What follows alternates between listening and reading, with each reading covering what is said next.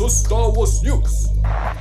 Heute im Studio Kevin, Jenny und Nico.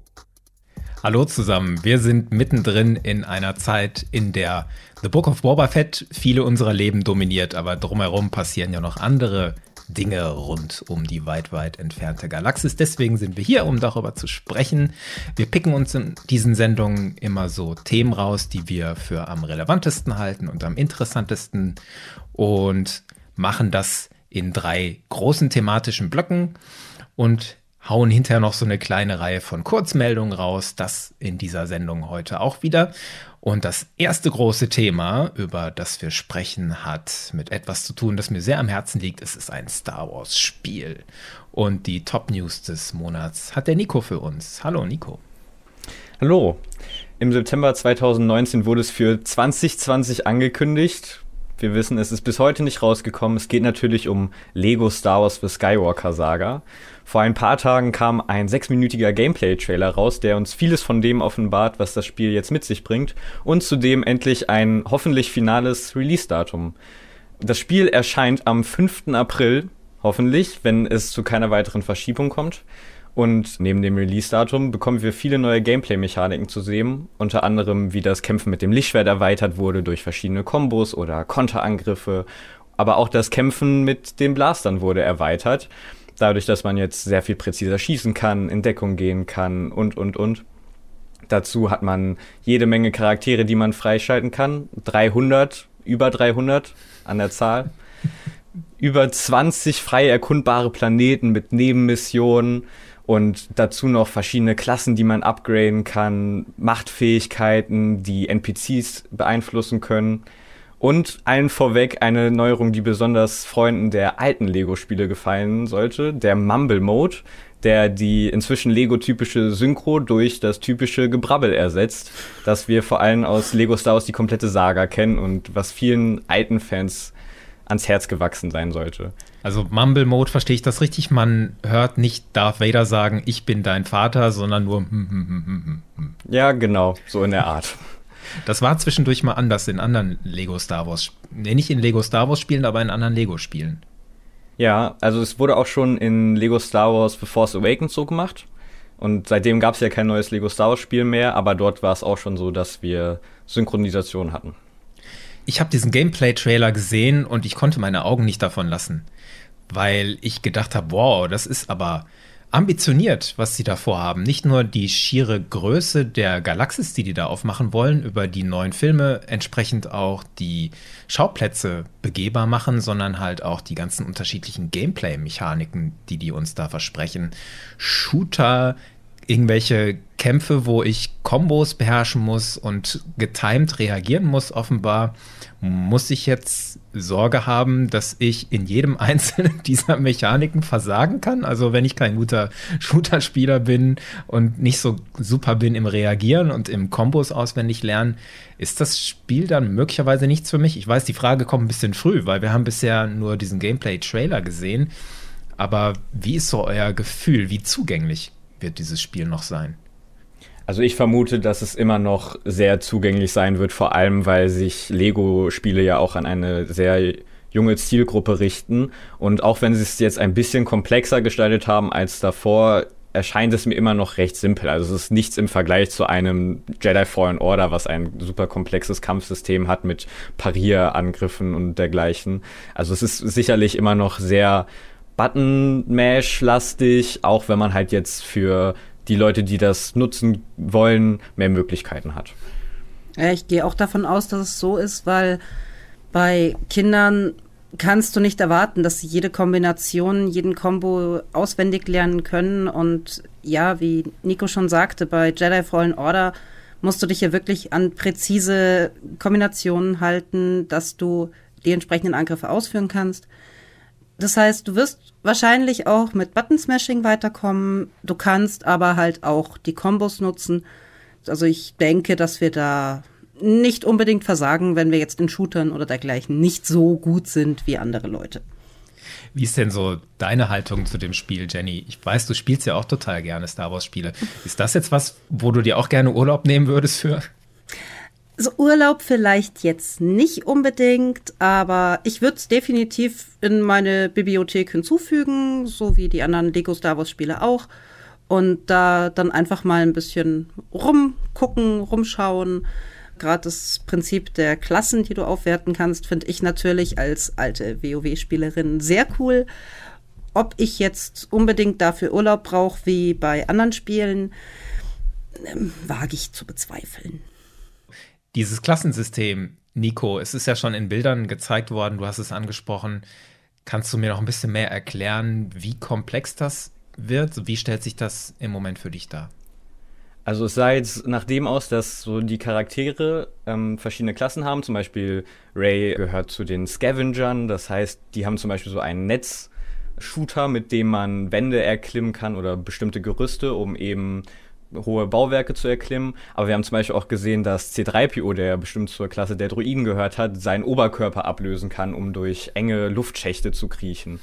Also ich vermute einfach, dass das so eine Gruppierung an Charakteren ist, die alle irgendwie zusammenpassen, dann ähnliche Fähigkeiten haben, die es einem ermöglichen, über verschiedene Wege die Welt zu erkunden und Orte zu erreichen, die man vorher nicht bereisen konnte. Also es wird wahrscheinlich nicht ganz so komplex sein, dass jeder von den 300 Charakteren ganz eigene Fähigkeiten hat, sondern es wird wahrscheinlich wie in den Star Wars-Spielen davor so sein, dass es verschiedene Charaktere gibt, die alle irgendwie ähnlich sind von den Fähigkeiten her, nur dass man das dieses Mal upgraden kann, um so neue Fähigkeiten freizuschalten. Ich freue mich total auf dieses Spiel, weil dieser Lego-Humor kombiniert mit der Star Wars Galaxis halt immer so einen ganz besonderen Charme hatte, traditionell. Es gibt jetzt aber auch rund um die Ankündigung des Spiels mal wieder so ein kleines äh, weil es gibt Negativschlagzeilen rund um den Entwickler TT Games, also das Magazin Polygon, berichtet da über sogenannten Crunch, also dass Mitarbeitende da sich massiv überarbeitet haben, zum Teil mit schweren gesundheitlichen Folgen infolge ihrer Arbeit. Und das Magazin beruft sich dabei jetzt nicht nur auf ein oder zwei, die möglicherweise aus Gründen darüber reden, sondern die sagen, wir haben hier 30 verschiedene Mitarbeiterinnen, die sich darüber beklagt haben. Außerdem sollen weibliche Angestellte wesentlich schlechter bezahlt worden sein. Es soll Mobbing gegeben haben gegen Frauen, unter anderem durch Kommentare über ihr Aussehen. Die GameStar schreibt dann noch ergänzend, sie habe beim Publisher Warner Brothers ein Statement angefragt und keins bekommen. Im Raum steht jetzt, dass TT die Lego-Lizenz verlieren könnte, wegen dieser Berichte. Das ist jetzt aber noch so könnte, könnte, könnte. So wie Lego seine Partnerschaft mit Activision Blizzard auch schon mal auf Eis gelegt hatte, als es dort ähnliche Vorfälle gab. Und ich fühle mich jetzt schon wieder wie in so einer Zeitschleife, weil wir haben letzte Mal über Star Wars Eclipse gesprochen und tauchten auch massive Vorwürfe auf rund um das Management bei dem Entwickler und es gab einen Social Media Boykott gegen dieses Spiel insgesamt. Und da wird es wieder schwierig, darüber überhaupt zu reden. Beeinflusst euch das irgendwie, wenn ihr das lest oder hört? Also ich bin jetzt ganz ehrlich, ich habe seit Eclipse, wo ich mich natürlich das erste Mal ausführlich damit auch beschäftigt habe, jetzt haben wir TT, ich habe dann noch was gehört, mir fällt nur gerade der Hersteller nicht mehr ein, der Game Designer nicht mehr ein, wo immer diese Vorwürfe im Raum stehen. Ich weiß nicht, das kommt mir zu viel vor. Ja, klar, es sind männerdominierende Berufe. Wir Frauen haben in solchen Feldern ganz schweren Stand. Kann ich aus Erfahrung sagen. Ich arbeite ja in einer Hotline für unter anderem technische Systeme, wo ich auch mit IT-Lern zu tun habe. Und als Frau hast du da einen schweren Stand, weil die erstmal denken, ja, du bist eine Frau, du weißt, dass eine Maus Quiek macht. Es ist mir zu viel. Es ist mir zu gehäuft gerade. Das macht bei mir ein komisches Gefühl. Wie gesagt, auch hier wieder wenn es wahr ist, brauchen wir nicht reden. Es ist schrecklich, dass wir Frauen aber leider Gottes, egal wo, schlechter bezahlt werden als ein Mann, ist auch bekannt. Und das ist auch schon lange so und das wird auch noch eine Weile so bleiben. Nichtsdestotrotz, wenn es wahr ist, ist es natürlich schrecklich. Aber ich muss jetzt ganz ehrlich sagen, es ist mir geradezu gehäuft. Warum wurde darüber jetzt Jahre nicht berichtet oder es hat nie einer einen Mund aufgemacht und jetzt auf einen Schlag kommen sie alle mich tangiert das jetzt wirklich rein peripher, weil ich mir denke, äh, jetzt warten wir erstmal ab, was davon eigentlich Hand und Fuß hat. Ich kann mir vorstellen, dass das so ein bisschen ist wie bei der MeToo-Debatte damals, als sich auch ganz viele Schauspielerinnen und Leute aus der Filmindustrie dazu bekennt haben, dass es dort auch Probleme gab am Arbeitsplatz und dass sich jetzt, wo so vieles auf einmal ans Licht kommt, dass sich, glaube ich, auch viel mehr Leute trauen und jetzt auch die Möglichkeit sehen, da auch an die Öffentlichkeit zu gehen. Also dass es halt gerade so der richtige Moment ist, wo es wirklich in aller Munde ist. Das kann ich mir gut vorstellen. Und es ist wichtig, was auch Jenny gesagt hatte, die Debatte läuft noch und es ist noch nicht alles aufgeklärt und man muss es abwarten. Ne? Bevor man jetzt seine persönlichen Schlüsse ziehen kann, ist es noch ein bisschen zu früh. Danke euch. Lasst uns schauen auf das nächste Thema. Das hat zu tun mit der kommenden Ahsoka-Serie. Jenny. Ja, wir haben eine neue Casting-Entscheidung mitbekommen für die Ahsoka-Serie und zwar Mary Elizabeth Winstead. Wer Mary Elizabeth Winstead nicht kennt, sie ist aktuell 37 Jahre alt und was ich hier ganz interessant finde um ihren Charakter ist ihr Werdegang. Ursprünglich hat sie Tanz studiert und wollte Ballerina werden. Das hat dann mit 13 Jahren wurde das Ganze auf Eis gelegt, weil sie ist zu groß. Dann ist sie in die Schauspielerei gegangen und hat erstmal am Broadway gearbeitet und dann in der Horrorfilmbranche, was ich auch sehr interessant finde, als junges Mädchen in der Horrorfilmbranche zu arbeiten. Sie hatte dann eine Rolle in Sky High. Sie hat mit den Horrorfilmregisseuren James Wong und Glenn Morgan zusammengearbeitet, also unter anderem Akte X und Final Destination 3.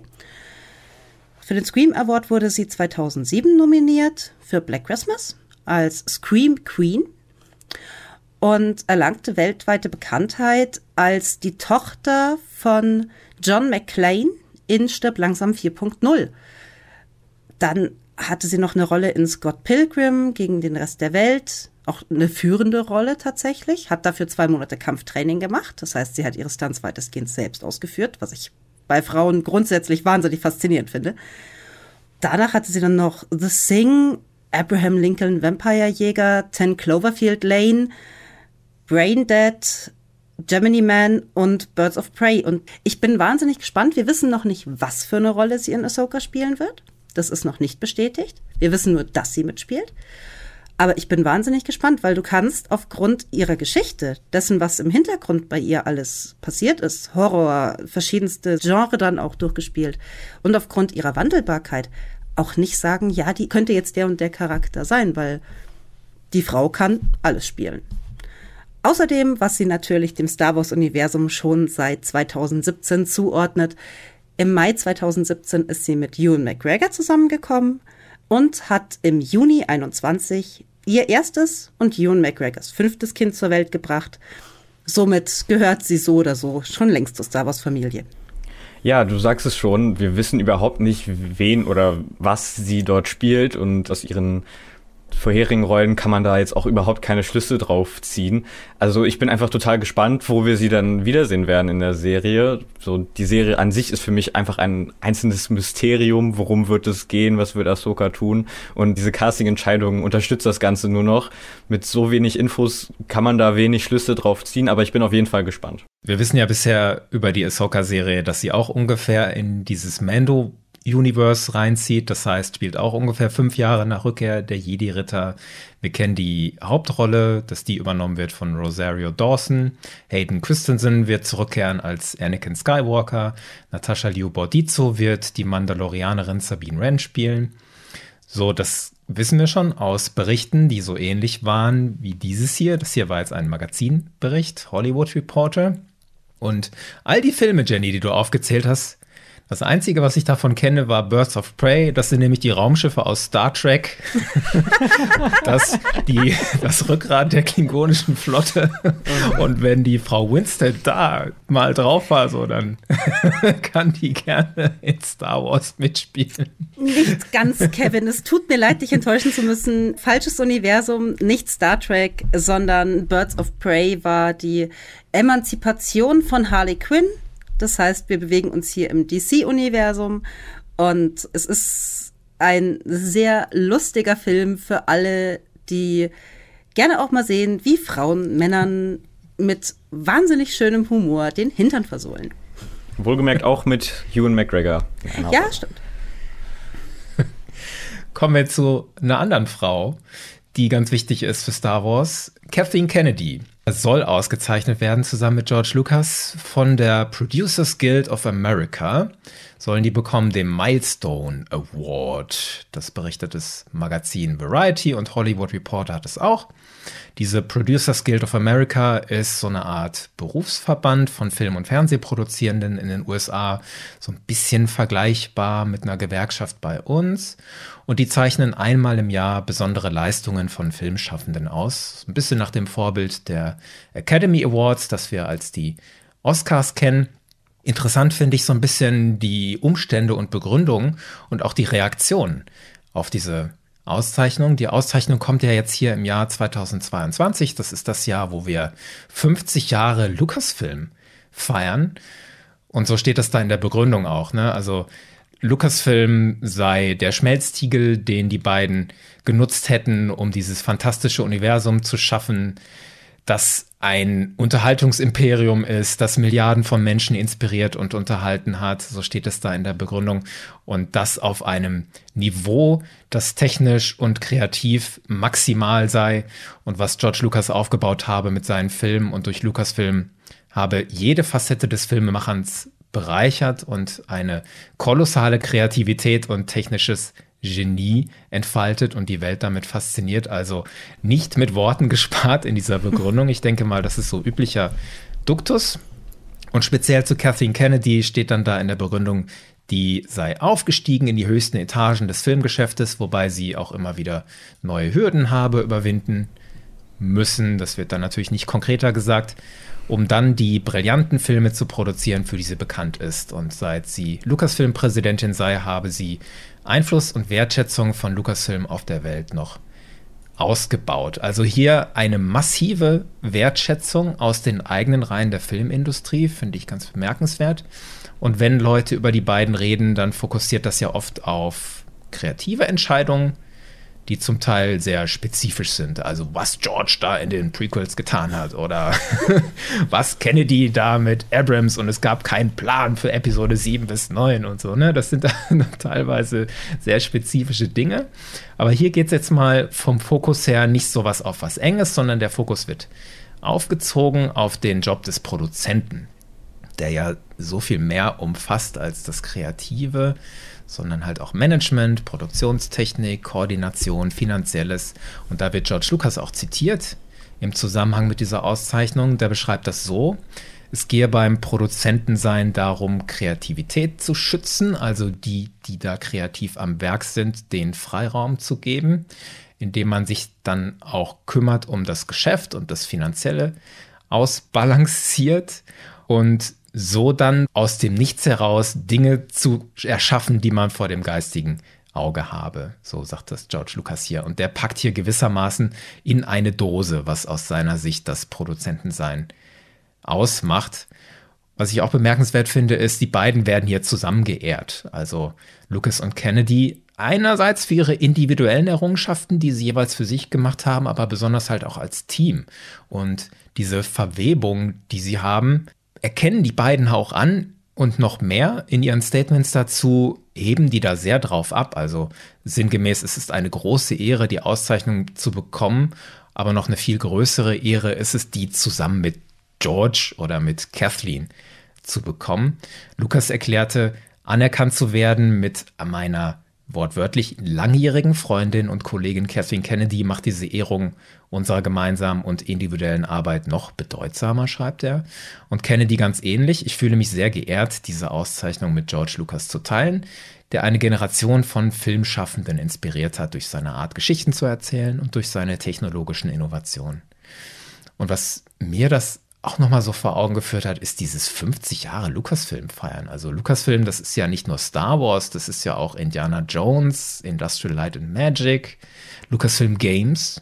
Das sind so viele Geschichten, die meine Kindheit geprägt haben und die mein Leben bis heute prägen. Ich meine, wegen dieser Firma, weil es die seit einem halben Jahrhundert gibt, sitzen wir jetzt hier zusammen und tausende Leute hören uns zu. Wenn ihr sowas hört, die beiden kriegen eine Auszeichnung, Macht ihr da? Interessiert mich nicht oder hat das eine gewisse Bedeutung für euch? Also ich finde die Auszeichnung auf jeden Fall total gerechtfertigt und mit dem 50-jährigen Jubiläum hat man da ja jetzt natürlich den perfekten Anlass für, da mal ein paar Preise auszugeben. Und auch die Begründung finde ich total gerechtfertigt, die du gerade angeführt hast. Ich gebe jetzt nicht so viel auf solche Preise, aber ich finde es dann immer schön, wenn man dann einfach so einen Grund hat, so ein paar nette Worte loszuwerden, wie es George Lucas und Kathleen Kennedy es getan haben. Ja, ich freue mich einfach dafür, dass das so anerkannt wird und dass es auch mal vor allem Kathleen Kennedy in ein etwas besseres Licht drückt, als sie jetzt in der Öffentlichkeit eigentlich steht. Also es wird immer sehr viel Negatives über sie berichtet und dass man jetzt mal ihre langjährige Arbeit ehrt, finde ich total gut. Es ist nicht nur ein Statement, dass die beiden fest zusammengehören und dass Kathleen Kennedy hier auch nicht gerade wenig mit beizutragen hatte, dass sie diese Auszeichnung bekommen haben. Und man zeigt hier einfach den Kritikern von Kathleen Kennedy, bam, hier ins Gesicht, die hat da auch was mit zu tun und die ist da auch nicht ganz unschuldig dran, dass du Star Wars magst. Und das finde ich nur absolut gerechtfertigt und finde ich toll, dass sich hier nicht sagen, ja, der ursprüngliche oder der neue Inhaber von Lucas kriegt diesen Award, sondern beide zusammen. Und das finde ich sehr, sehr schön und sehr wichtig. Kommen wir noch zu kleinen Nachrichten in Kürze. Hier sind die Machtblitz-News.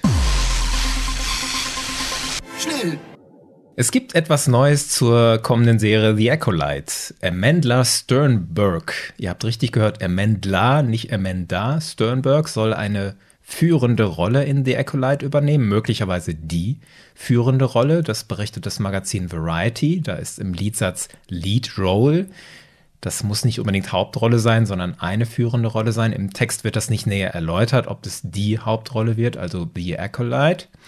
Die Acolyte ist ja die Serie, die in der Endphase der Hohen Republik spielen soll, also so ungefähr 50 Jahre vor Episode 1. Und es dreht sich dann um das Aufkommen von geheimen Kräften der dunklen Seite. Das ist noch relativ unspezifisch bisher erzählt und was kann The Acolyte sein? Das ist ja im erweiterten Universum eine Art Titel gewesen für einen, wie auch immer, Adepten der dunklen Seite. Also kein Dark Lord of the Sith und kein Darth unbedingt, aber auf jeden Fall ein tendenziell böses, machtnutzendes Wesen allemal.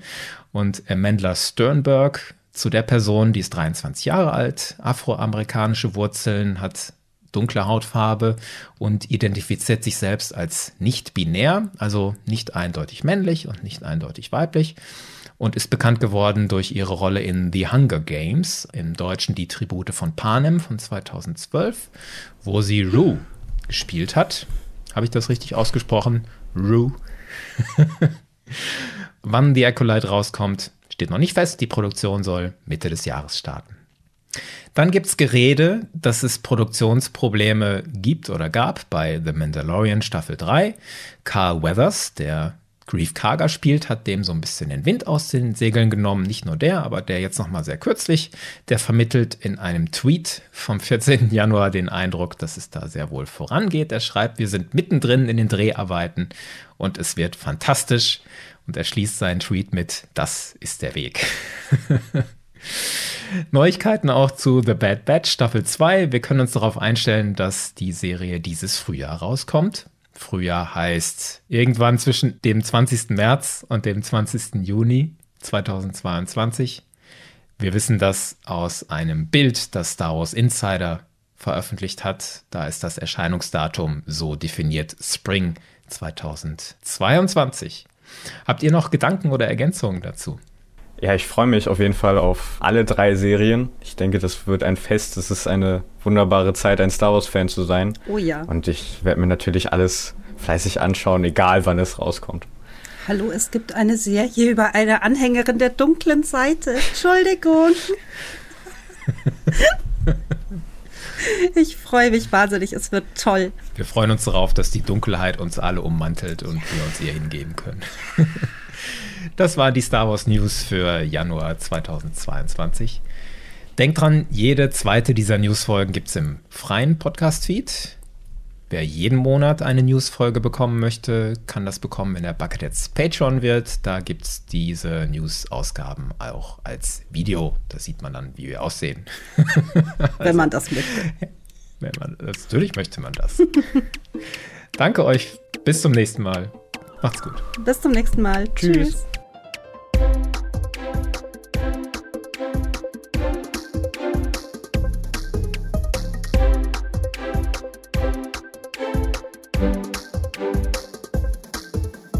You're going to find that many of the truths we cling to depend greatly on our own point of view.